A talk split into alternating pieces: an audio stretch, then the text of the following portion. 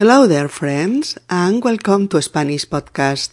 I am Mercedes speaking to you from Barcelona with our 244th episode. Maybe it's the 10th. We continue today reviewing the formulas we use in Spanish to express doubts, hesitations, and probabilities included into the independent sentences with subjunctive or with indicative mode in function of the lightness or intensity degree. This degree marks the indicative or subjunctive use. To review this topic, we are attending to the family conversation between parents and their children who have been awakened by the baby's cry in the middle of the night. Hola queridos amigos y queridas amigas y bienvenidos a Español Podcast.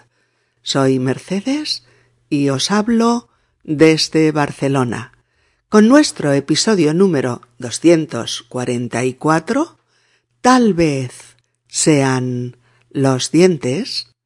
Continuamos hoy repasando las fórmulas que usamos en español para expresar dudas y probabilidades, estructuradas en oraciones independientes, eh, cuyo verbo va en subjuntivo y a veces en indicativo. Aprenderemos a diferenciarlo. Y para ello eh, estaremos presentes en la conversación entre unos padres y sus hijos, a quienes los lloros del bebé del piso de arriba han despertado. Todos hacen hipótesis para intentar comprender la situación. Episodio número 244. Tal vez sean los dientes. Fórmulas para expresar dudas, hipótesis, probabilidades o posibilidades. Oraciones independientes. Subjuntivo 3. Venga, amigos, vamos a aprenderlo bien todo lo referente a este tema. Vamos a repasarlo de forma clara y didáctica. Y vamos a incorporarlo a nuestro español con seguridad y fluidez. Venga ánimo. Y vamos a ello. Bruno y Patricia están durmiendo. De pronto, su hijo Alex, de nueve años, y su hija Alba, de doce, llaman a la puerta de su dormitorio para quejarse de algo. Patricia, la madre, mm, se despierta un poco asustada, porque no sabe qué pasa. Venga, pasad. ¿Se puede saber qué pasa? ¿Sabéis qué hora es? Sí, mamá, las tres de la madrugada. ¿Qué ocurre? ¿Qué es este jaleo? El bebé del piso de arriba lleva una hora llorando y nos ha despertado. Ah, es eso. Bueno, los bebés suelen llorar por causas diversas. Sí, mamá, pero es que no para. Es insoportable. Mm, tal vez sean los dientes. Tal vez le están saliendo los dientes. O tal vez se haya asustado por algo. Ya, pero para eso tiene a sus papás, ¿no? Para que le calmen. ¿Acaso no saben calmarlo? Posiblemente sus papás ya lo estén calmando, pero a veces lloran y lloran mucho rato. Probablemente son los dientes y posiblemente se sienta muy molesto. Mmm, quizás llora por hambre. A lo mejor tiene hambre. Seguro que no tiene hambre. Su mamá sabe su ritmo de comidas y ya le habría dado el biberón. Igual los papás no se han despertado. Llámales por teléfono, mamá. Seguro que te lo agradecen. Lo mismo no le oyen llorar. Mira, hija, seguro que le han oído y le oyen, pero a veces No es tan fácil calmar a un bebé. Puede que tenga miedo. Mm, quizá lo tenga, pero si está con sus papás, no creo que sea esa la causa. Seguramente esté a punto de dormirse. Puede ser que esté agotado de llorar y se duerma en un plisplas. ¡Eh! ¡Ha parado! No puedo creerlo. Me voy volando a mi habitación que estoy muerto de sueño. Quizá vuelva a llorar, pero espero que no. Mañana tengo examen y necesito descansar. Probablemente el bebé se ha calmado. Y es probable que duerma toda la noche de un tirón. Tal vez haya suerte y podamos dormir todos. Buenas noches, hija. Así es, amigos, estos chavales, Alba y Alex, se han despertado en plena madrugada a causa de los constantes lloros del bebé del piso de arriba, que lleva una hora berreando y que ha logrado despertar a los dos hermanos que van a informar y a pedir ayuda a sus padres. La madre, Patricia, alarmada por los golpes en la puerta y las voces de sus hijos, les dice que entren a su dormitorio. Venga, pasad. ¿Se puede saber qué pasa? ¿Sabéis qué hora es? Cuando preguntamos que qué pasa con un cierto enfado, añadimos este inicio a la frase. ¿Se puede saber qué pasa? ¿Se puede saber qué pasa? ¿Mm? Y también cuando queremos decirle a alguien que es muy tarde eh, y lo hacemos un tanto, un tanto enfadados, pues lo preguntamos de esta manera. ¿Sabéis qué hora es? ¿Sabéis qué hora es? Por ejemplo, mirad, eh, nos llama el amigo al que ha dejado su chica y está un poco depre y nos telefonea pues a las cuatro de la madrugada pues para charlar. Y le decimos un poco cabreados Luis, pero chico, ¿tú sabes qué hora es? Pero chico, ¿tú sabes qué hora es? ¿Mm? Y la madre les pregunta lo mismo a sus hijos, a lo que Alba la hija responde Sí, mamá, las tres de la madrugada. Y Bruno, el padre recién despierto, también pretende aclararse con lo que sucede y por eso pregunta eh, ¿Qué ocurre? ¿Qué es este jaleo? ¿Qué ocurre? ¿Qué es este jaleo? Mirad, jaleo, J-A-L-E-O, jaleo es ruido, eh, lío. Cuando hay jaleo en la calle, eh, pues puede haber alboroto, desorden, voces. Y a las tres de la madrugada, Alba y Alex están armando mucho jaleo, mucho barullo. Por eso el padre dice, ¿qué es este jaleo? ¿Qué es este jaleo? Y claro, Alex les informa. El bebé del piso de arriba lleva una hora llorando y nos ha despertado. El bebé del piso de arriba lleva una hora llorando y nos ha despertado. Mm, claro. Ahora lo entendemos. Las habitaciones de Alba y Alex están eh, en el otro lado de la casa, justo debajo de la habitación del bebé y ellos llevan una hora oyendo sus eh, lloros y ahora ya están hartos, hartos de los berridos que los ha despertado y no los deja volver a dormirse. Eh, Patricia, la madre, se tranquiliza. Mm, no les pasa nada grave a sus hijos e intenta explicarles eh, que los lloros de los bebés son frecuentes y normales.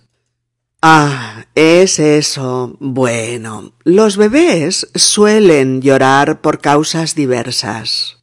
Ah, es eso. Bueno, los bebés suelen llorar por causas diversas. Pero Alba la interrumpe. Sí, mamá, pero es que no para. Es insoportable. No para. Es insoportable. Al decirle eso, le está diciendo que ya sabe que es normal, pero que una hora sin parar en mitad de la madrugada eh, te acaba poniendo nerviosa y, y te acaba resultando insoportable.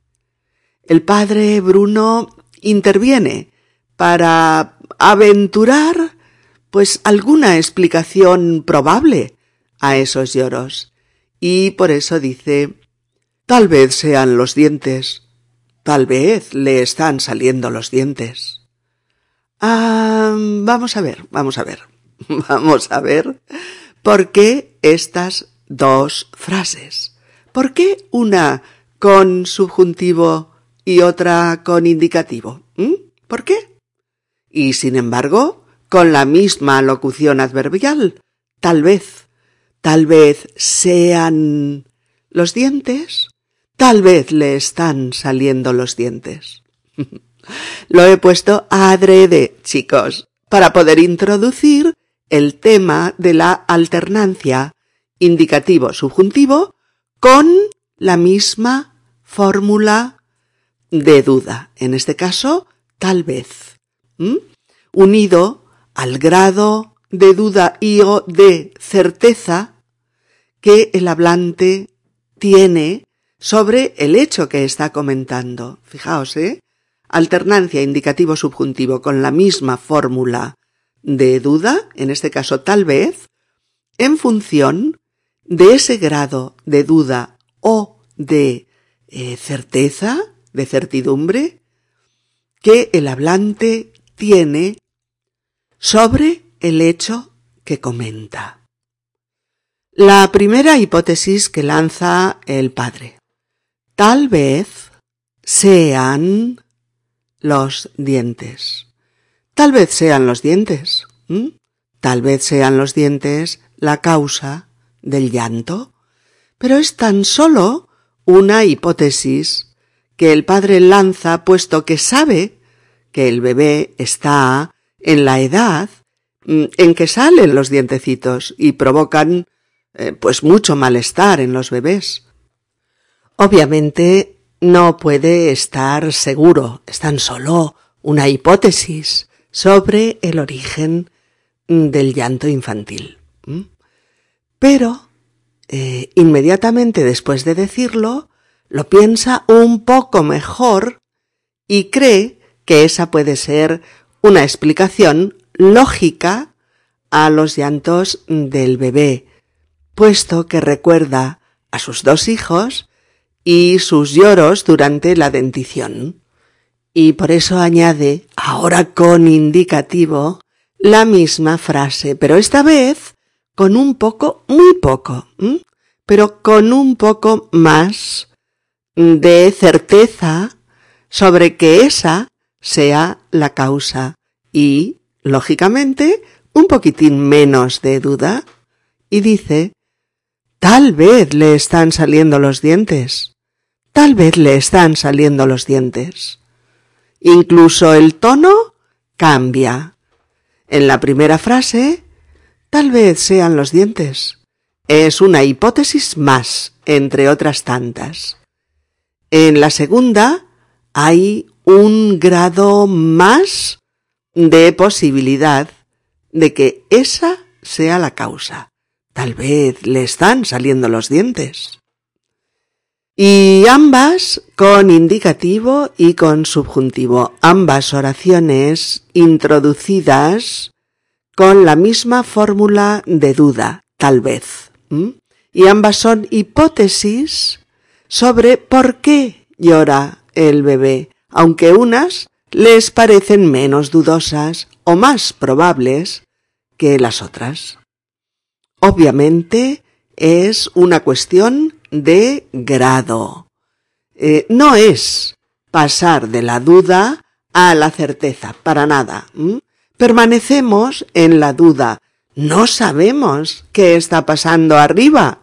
No podemos conocer la realidad.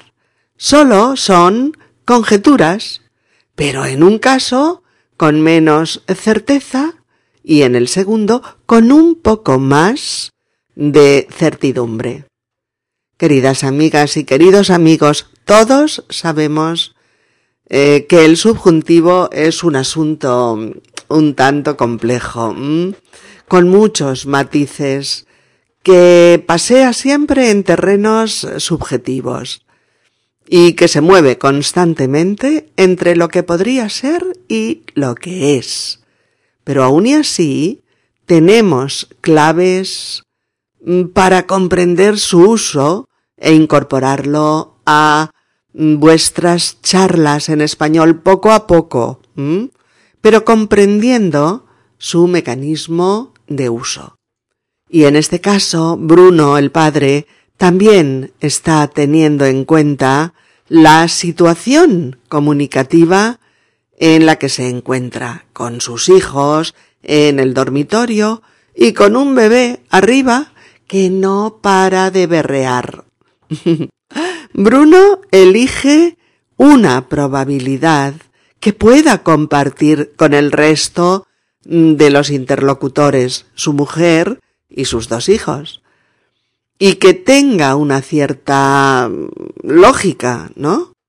Bruno, pues no se inventa disparates para intentar averiguar la causa de los lloros infantiles. O sea, no dirá tal vez estén raptando al bebé.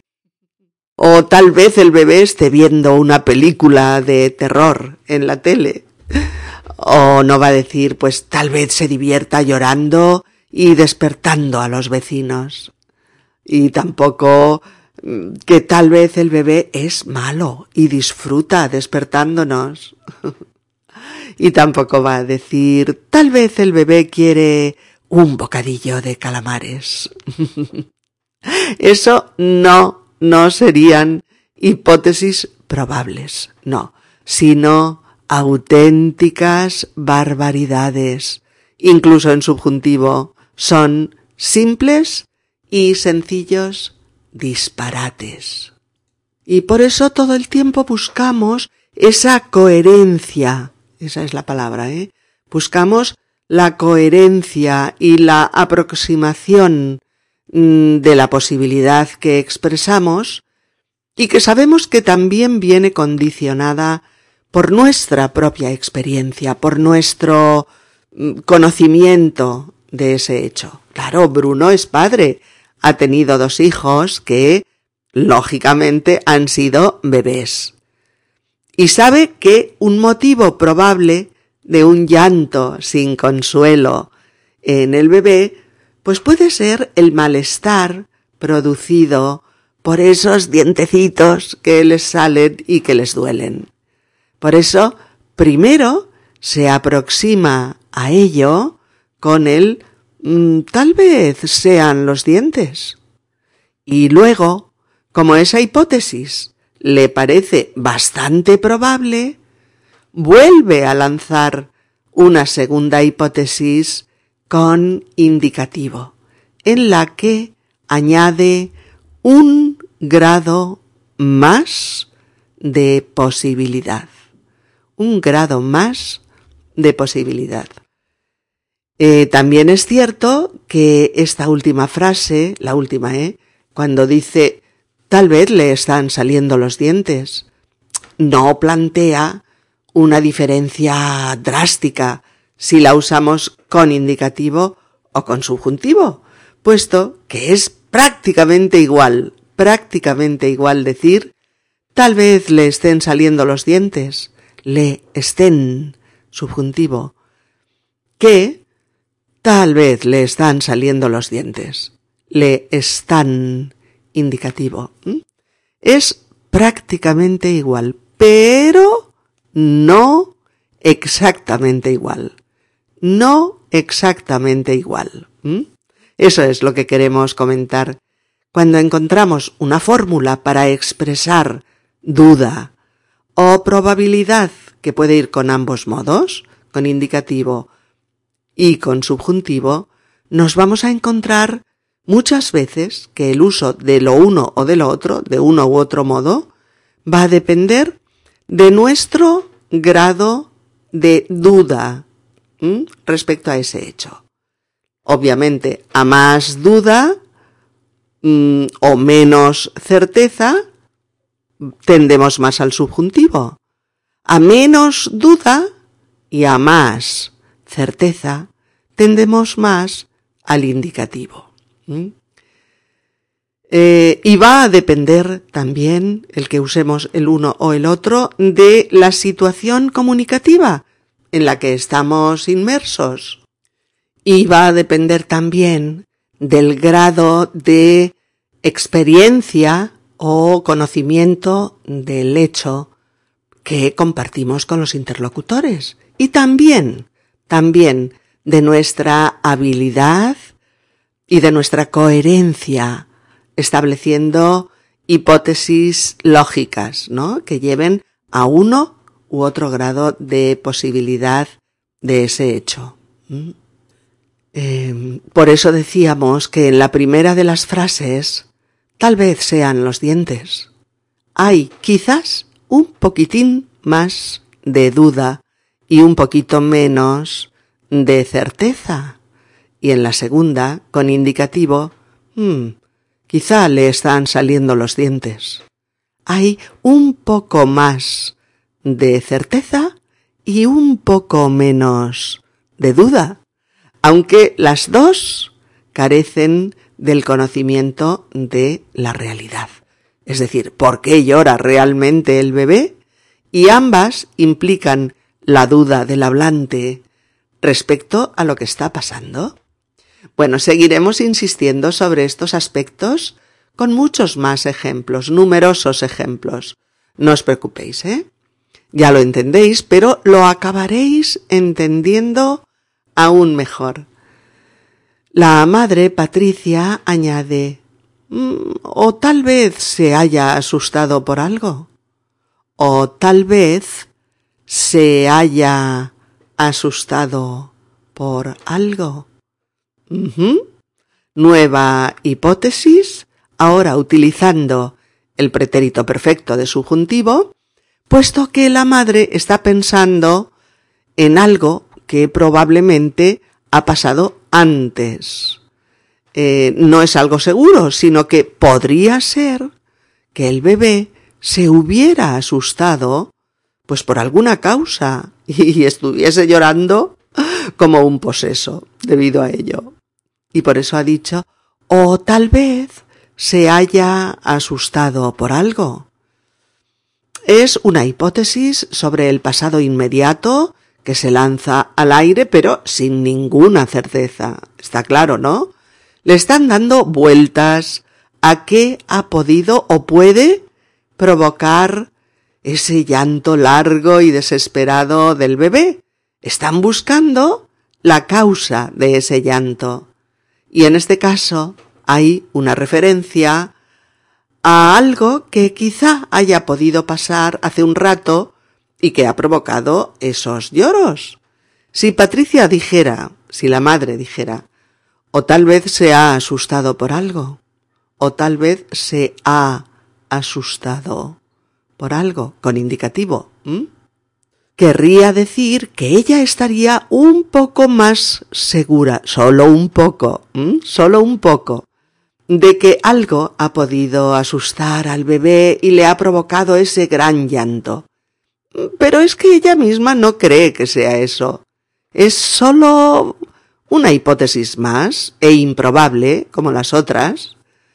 Y para eso tenemos este tipo de fórmulas, para expresar la duda o la probabilidad sobre un hecho, eh, tanto de que haya sucedido como de que está o de esté sucediendo o de que vaya a suceder. Vamos a ver si estamos, vamos a suponer, en una reunión con amigos, ¿vale? Uno de ellos está oh, bostezando sin parar. Otros dos no despegan los ojos del móvil y otro mira su reloj insistentemente. Pues quizá es el momento de decir, eh, oye, tal vez estamos aburridos, ¿no? Eh, ¿Por qué no nos vamos a dar una vuelta o, al cine o, o, a la disco? ¿Mm? En este caso, es una hipótesis con un alto grado de probabilidad. Si uno está bostezando, otros miran el móvil o el reloj y nadie habla, pues tal vez este grupo de amigos esté aburrido o se esté aburriendo. Es más que probable, aunque no seguro al cien por cien. ¿Y por qué no es seguro al cien por cien? ¿Mm? Vamos a imaginar otras causas. En este mismo grupo de amigos, supongamos que Pablo está depre porque Lola le ha dejado y que Luis está nervioso porque tiene un examen mañana lunes. Y a Rodrigo le están llegando mensajes de que la poli está repartiendo leña en una manifestación a la que ha ido su hermana. Sí, parece un funeral. Todo el mundo callado y las caras largas. Ricardo, para romper esa atmósfera y proponer algo distinto, podría decir, oye, tal vez estemos, ahora con subjuntivo, oye, tal vez estemos aburridos, ¿por qué no nos vamos a dar una vuelta o al cine o, a la disco? Es probable que el aburrimiento no sea la causa única de este ambiente. Pero las circunstancias personales del grupo hacen que estén tensos, serios y un poco aburridos, por lo que nuestro grado de certidumbre sobre el aburrimiento del grupo es bajo, pero es una posibilidad. Hay más duda que certeza. Hay más duda y menos certeza. Y es probable, pero no mucho. Por lo tanto... Eh, chicos, tal vez estemos... Mm, ahora con subjuntivo. Chicos, tal vez estemos aburridos. ¿Por qué no nos vamos por ahí? Ya sé, ya sé. Pensáis que nos complicamos mucho la vida con tantos matices al usar las fórmulas de duda y encima con los dos modos. Pero, pero bueno, cuando te acostumbras, pues ya no puedes vivir sin ellas. Necesitas matizar y te acabará gustando. Estábamos, bueno, estábamos pues cuando el padre ha dicho tal vez le están saliendo los dientes. Y la madre lanzaba otra hipótesis. O tal vez se haya asustado por algo. A lo que Alba, la hija, replicaba Ya, pero para eso tiene a sus papás, ¿no? Para que le calmen. ¿Acaso no saben calmarlo? Introducimos aquí este nuevo adverbio de duda, acaso, a, C, A, S, O. Acaso. Menos usado y quizá más literario, pero que oiremos seguro en muchas conversaciones eh, entre nativos. Además de su uso como adverbio de duda, similar a quizá y tal vez, solemos usarlo mucho en frases eh, interrogativas eh, para dudar de la capacidad de alguien para hacer algo, para cuestionar esa capacidad. Por ejemplo, en este caso, pues Alba está un poco enfadada, un poco enfadada por el hecho de que los padres del bebé no sepan cómo calmarlo. Y por eso dice, ante la sospecha de su madre de que el bebé llore porque se ha asustado, dice que para eso están los padres de ese bebé, para calmarlo, e inmediatamente introduce esta pregunta con acaso, como si dudara de la capacidad de esos padres para calmar a su bebé, puesto que lleva una hora llorando. Y por eso dice, ¿acaso no saben calmarlo? ¿Acaso no saben calmarlo? Lo dicho, es menos usado, pero es similar en su sentido a quizá y tal vez. A ver, unos ejemplos con, mm, con acaso como adverbio de duda, pues clásico, ¿no? Eh, sí, se casan, pero el anuncio de su boda acaso sea un truco de publicidad. O Paco no está enamorado de ti, pero ¿acaso tú no veas lo que todo el mundo ve? O Marta está loca por Tony. Alucino. ¿Acaso ella no le ve ningún defecto? Y mira que tiene. ¿Mm?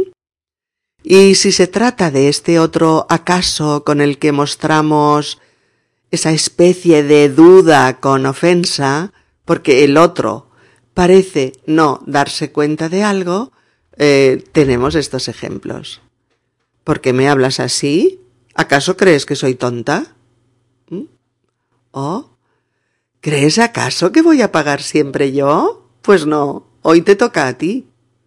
Oh, Marta no te quiere, te lo demuestra a cada momento. ¿Acaso no lo ves? Oh, el conflicto político entre Cataluña y España está rompiendo la sociedad catalana. ¿Acaso no te has dado cuenta todavía? Oh, no te enfades tanto con tu hijo. ¿Acaso no sabes cómo se comportan los adolescentes? Oh, ¿que no estoy gorda? ¿Acaso no tienes ojos en la cara? Mírame bien. ¿De acuerdo?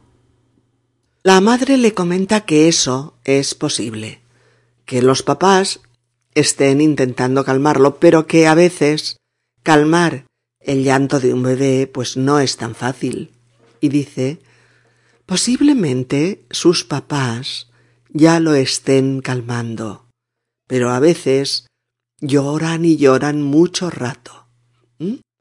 Posiblemente, posiblemente, más subjuntivo, duda razonable. Obviamente, si un bebé llora, sus padres lo calman o lo intentan. Esa es una posibilidad aceptable. Pero, ¿quién sabe realmente lo que está pasando en el piso de arriba? Si la madre, si Patricia estuviera más segura de que los padres vecinos están calmando ya al bebé, porque ya lo oye menos, por ejemplo, pues podría usar el indicativo en esta misma frase y con este mismo adverbio y decir posiblemente sus papás ya lo están calmando, pero a veces lloran y lloran mucho rato. Así es que poco a poco hemos llegado a la norma, a la norma para establecer que las fórmulas tal vez, tal vez, quizá o quizás, quizá o quizás, acaso, acaso, probablemente, probablemente, posiblemente, posiblemente y seguramente, seguramente, pueden ir con indicativo o con subjuntivo, siempre expresando dudas o aproximaciones a una realidad probable, y el ir con el uno o con el otro dependerá, como hemos dicho, del grado de duda sobre el hecho, más duda subjuntivo, menos duda indicativo. Así pues, y en consecuencia, del grado de certeza o incertidumbre que se tenga sobre la situación. A más certeza, indicativo. A menos certeza, subjuntivo. Eh, depende también de si nuestra duda es grande, es importante o apenas tenemos dudas sobre el hecho. Grado de la duda. Depende también del grado de conocimiento que tenemos sobre esa situación y también del grado de experiencia que hemos tenido sobre ello. Así pues tenemos estas fórmulas para expresar duda y probabilidad en oraciones independientes con indicativo o subjuntivo. Siempre recordando, elegimos indicativo o subjuntivo según cuánto dudamos, mucho, regular o poco. Mm, elegimos uno u otro según el grado de certeza o incertidumbre sobre el hecho, es decir, el grado de seguridad al lanzar nuestra hipótesis, o las señales que nos llegan para considerar algo más o menos probable. Y asimismo, elegimos uno u otro modos, el indicativo o el subjuntivo, dependiendo de cuánto conocemos esa situación, ese hecho o esa circunstancia. Y con todo ello nos aventuramos a predecir, a predecir algo con poca o mucha seguridad, con poca o mucha aproximación.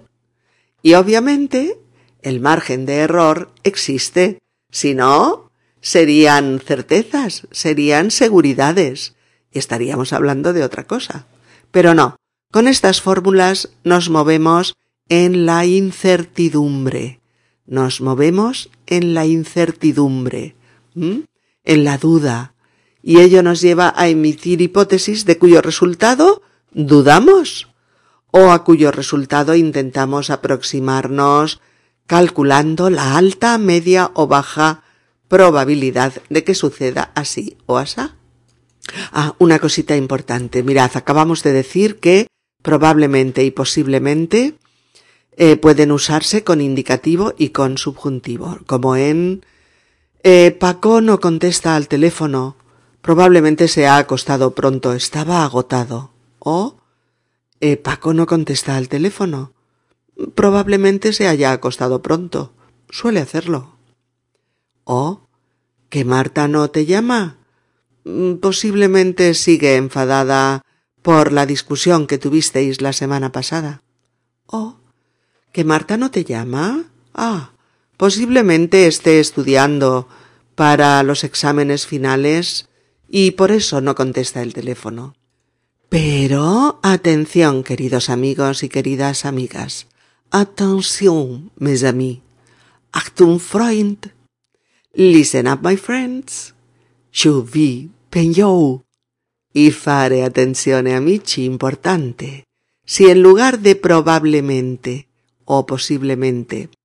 Lo que encontramos en la frase es es probable o es posible, entonces salimos de las oraciones independientes y entramos en oraciones coordinadas y subordinadas que, con esta fórmula de es probable o es posible, solo admite subjuntivo. Así pues, yo puedo decir eh, si la empresa sigue en crisis, probablemente tendremos que reunirnos mañana mismo.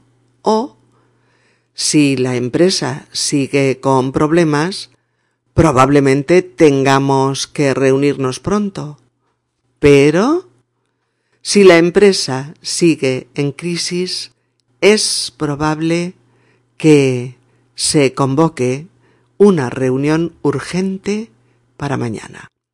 Y nunca, si la empresa sigue en crisis, es probable que se convoca nunca. Es probable que se convoca una reunión urgente. No, no. Esto último no. No se puede. Cuando tenemos es probable sobre algo, solo admite subjuntivo. Mirad otros ejemplos. Eh, probablemente se casaron por amor, pero ahora se odian. O probablemente se casaran por amor, pero ese amor se apagó al cabo de poco. O probablemente se hayan casado por amor, pero tantos problemas y discusiones lo han liquidado. Pero es probable, es probable que se casaran por amor, aunque ha durado poco. Ahora se odian en el pasado, ¿eh? O si quiero referirme al presente o al futuro, diré, es probable que se casen por amor, aunque las malas lenguas dicen que es por dinero. ¿De acuerdo? Y lo mismo, lo mismo sucede con posiblemente, que admite los dos modos, indicativo y subjuntivo, y es posible. Veamos. Eh, Jorge y Marta llevan una semana sin hablarse. Posiblemente su enfado se debe a un malentendido. Oh, Jorge y Marta no se hablan. Posiblemente haya un problema de celos de por medio. Pero Jorge y Marta no se hablan. Es posible que Marta no soporte más las infidelidades de Jorge. O es posible que no se entiendan tan bien como pensaban. O es posible que se tomen un tiempo para reflexionar. ¿Mm? Siempre subjuntivo. O es posible que hayan tenido una discusión y se les pase pronto. O es posible que retomen pronto la relación. O bien, es posible que no vuelvan a salir juntos. Su relación no ha funcionado. O es posible que haya una tercera persona. Pero posiblemente hay una tercera persona. Todos lo comentan.